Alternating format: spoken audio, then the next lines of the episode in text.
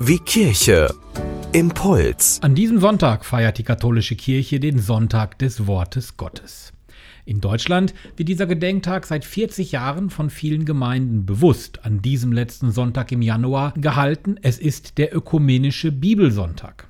Dieser Sonntag ist ein zusätzliches Zeichen der besonderen Verehrung des Wortes Gottes. Das Wort Gottes, das uns in Form der Bibel immer wieder vor Augen hält, wie es damals war und ja, wie es heute noch immer ist. Papst Franziskus hat erst vergangene Woche dazu aufgerufen, einfach mal das Handy wegzulegen, den PC auszuschalten, den Fernseher gar nicht erst einzuschalten und in der Bibel zu lesen. Immer wieder mal. Das Wort Gottes lesen, es auf sich wirken lassen, es bewusst lesen, verstehen, auslegen. Ich selber habe mich Mitte 2017 dabei erwischt, des Öfteren die Bibel in die Hand zu nehmen.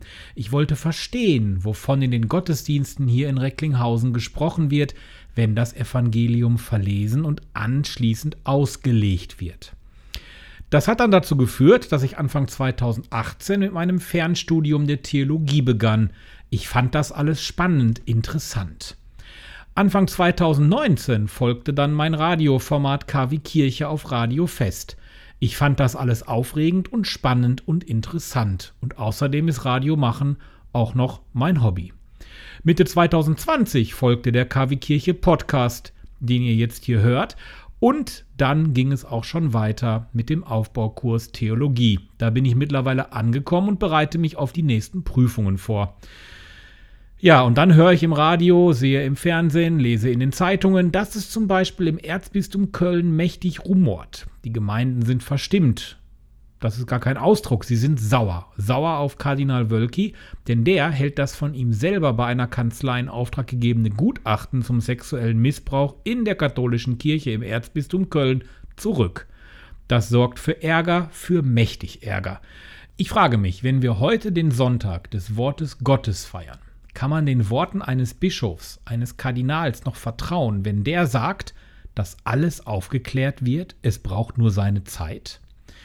Ich, ganz ehrlich, tue mir damit sehr schwer mit dieser Antwort, aber ich habe Vertrauen, dass die Aufklärungen kommen werden, dass es auch Konsequenzen geben wird.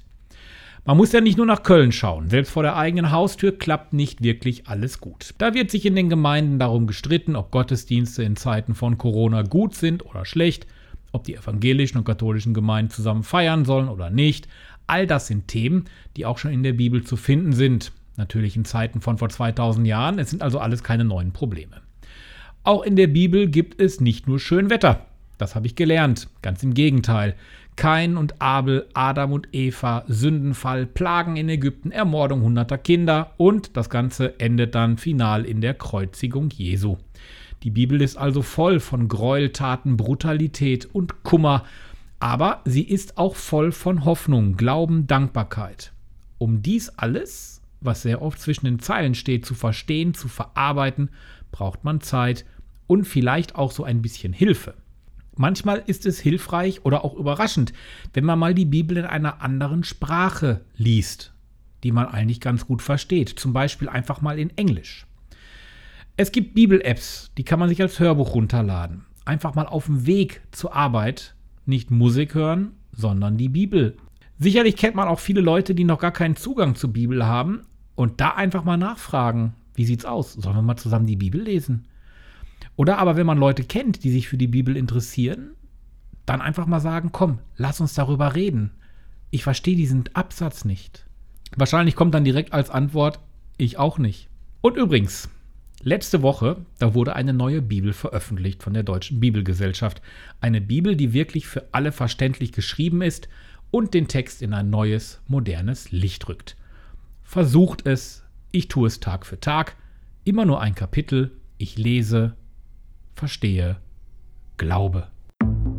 Sie wünschen tagesaktuelle christliche Nachrichten, das tägliche Evangelium oder möchten sich über unsere kommenden Themen informieren? Dann schauen Sie auf unserer Webseite vorbei www.kwkirche.de. Übrigens, Sie finden uns auch auf Facebook, Twitter und Instagram.